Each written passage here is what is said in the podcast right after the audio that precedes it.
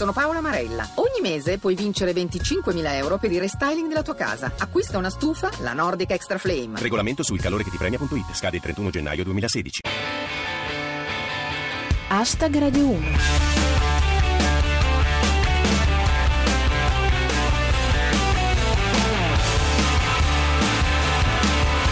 Buona serata a tutti e benvenuti a Hashtag Radio 1, chi vi parla Giulia Blasi e questa è la vostra rassegna quotidiana del meglio di Twitter. Fra i tanti argomenti di oggi ci sono Buon anno a mano armata, Anas, tangenti e ciliegie, Roma, idee per il giubileo. Hashtag Radio 1. Tutto si può dire dei leghisti, ma non che passino inosservati. Il sindaco di Borgo Sesia, Gianluca Buonanno, quello che, come ricorderete, aveva proposto ai cittadini un bonus di 250 euro per l'acquisto di una pistola, si è presentato armato a un collegamento televisivo in cui avrebbe dovuto parlare, con il garbo e la misura che lo contraddistinguono, del problema della legittima difesa. Fa notare Mauro Fodaroni, è la prima volta nella storia che un parlamentare fa una cosa del genere. Nel suo caso possiamo quindi parlare di evoluzione. Basisce Mauro con la chiocciola. Buon anno, estrae la pistola in diretta tv. A nessuno piace pagare il canone, ma questo mi pare eccessivo. Una considerazione di Francesco Gianblanco. La Padania leghista non è un luogo, è un tempo, il Paleolitico. Il commento di Mangino Brioche. Ci sedemmo dalla parte del torto con Henry De Luca perché dalla parte della ragione c'era Bonanno che faceva la ronda con la pistola.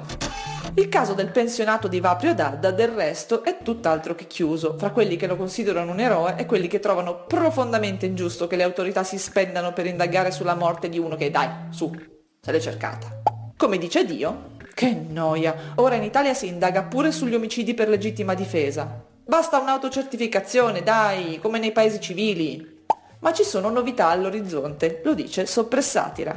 Cambiano ancora i requisiti per l'accesso alla pensione. Da oggi 65 anni di età e un regolare porto d'armi. Sono intorno a noi, mezzo a noi, in molti casi siamo noi a far promesse senza mantenerle mai se non per calcolo. È solo l'utile, il mezzo ogni possibile. La posta in gioco è massima, l'imperativo è vincere, non far partecipare nessun altro. Nella logica del gioco la sola regola è essere scaltri, niente scrupoli o rispetto verso i propri simili, perché gli ultimi saranno gli ultimi se i primi sono irraggiungibili. Sono tanti, arroganti coi più deboli e zerbini coi potenti. Sono replicanti, sono tutti identici, guarda lì, stanno dietro a maschere e non li puoi distinguere. Come lucertole s'arrampicano e se poi perdono la coda la ricomprano. Fanno quel che vogliono, si sappia in giro fanno, spendono, spandono e sono quel che.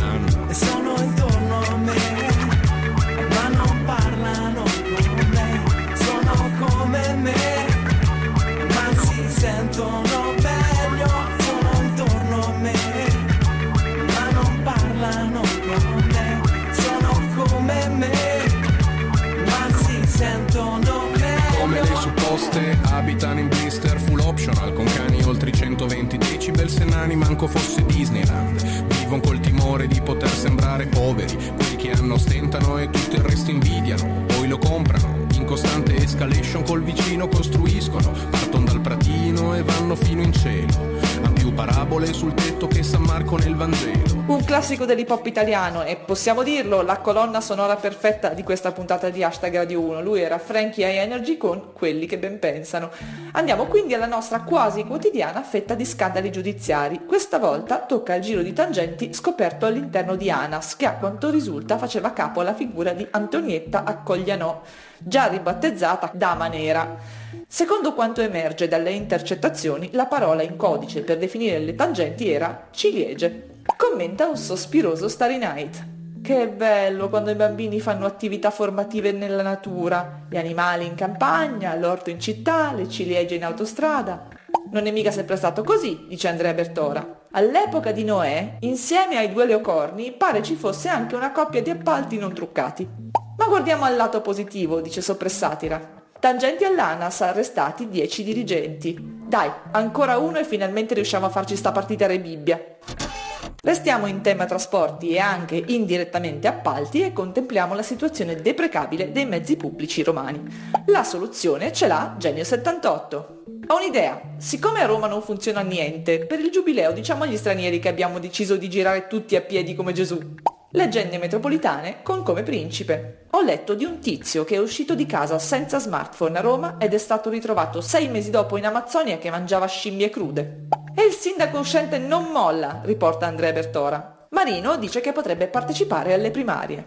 Non so, vediamo, se qualcuno mi invita. A proposito di gente che non molla, indovinate un po' di chi ci parla Pirata 21? Berlusconi torna al congresso del PPE. Qui sono contenti di vedermi. Per il dopo cena è una garanzia.